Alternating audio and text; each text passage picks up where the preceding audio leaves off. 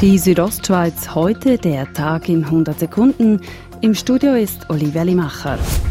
Die Bergbahnen Graubünden stünden vor Herausforderungen, sagt deren Präsident Martin Hug.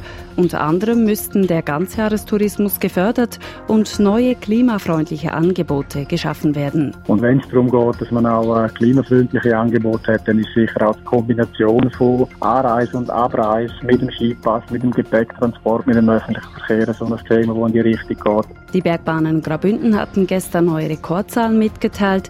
Sie verzeichnen vom 26. Dezember bis zum 2. Januar im Schnitt rund 11 Prozent mehr Gäste und über 9 Prozent mehr Umsatz als im letzten Jahr.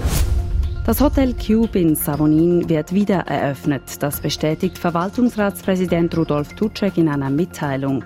Demnach wird das Hotel ab dem 9. Januar wieder Gäste beherbergen. Das Cube hatte seine Türen im Herbst 2018 geschlossen. Hintergrund waren Differenzen mit den Bergbahnen bei Preisvereinbarungen. Die Rega hat vom 31. Dezember bis zum 2. Januar schweizweit über 150 Einsätze geleistet. Auch in Graubünden hob der Helikopter etliche Male ab, wie Rega-Mediensprecherin Karin Zahner sagt. Ab den beiden Rega-Basen in Unterfatz und aus dem Engadin sind wir ungefähr rund 40 Einsätze geflogen. Während der Feiertage war auf der Basis in Unterfatz ein zusätzlicher Helikopter im Einsatz. Die Maschine wird in der kommenden Woche wieder abgezogen. SP-Politiker und Ex-Nationalratspräsident Martin Bundi ist am Mittwoch in Chur im Alter von 87 Jahren gestorben.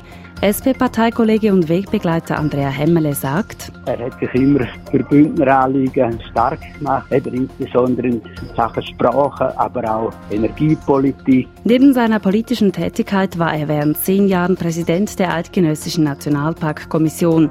Zudem präsidierte Bundi die rätoromanische Sprachvereinigung Renania. Die Südostschweiz heute, der Tag in 100 Sekunden, auch als Podcast erhältlich.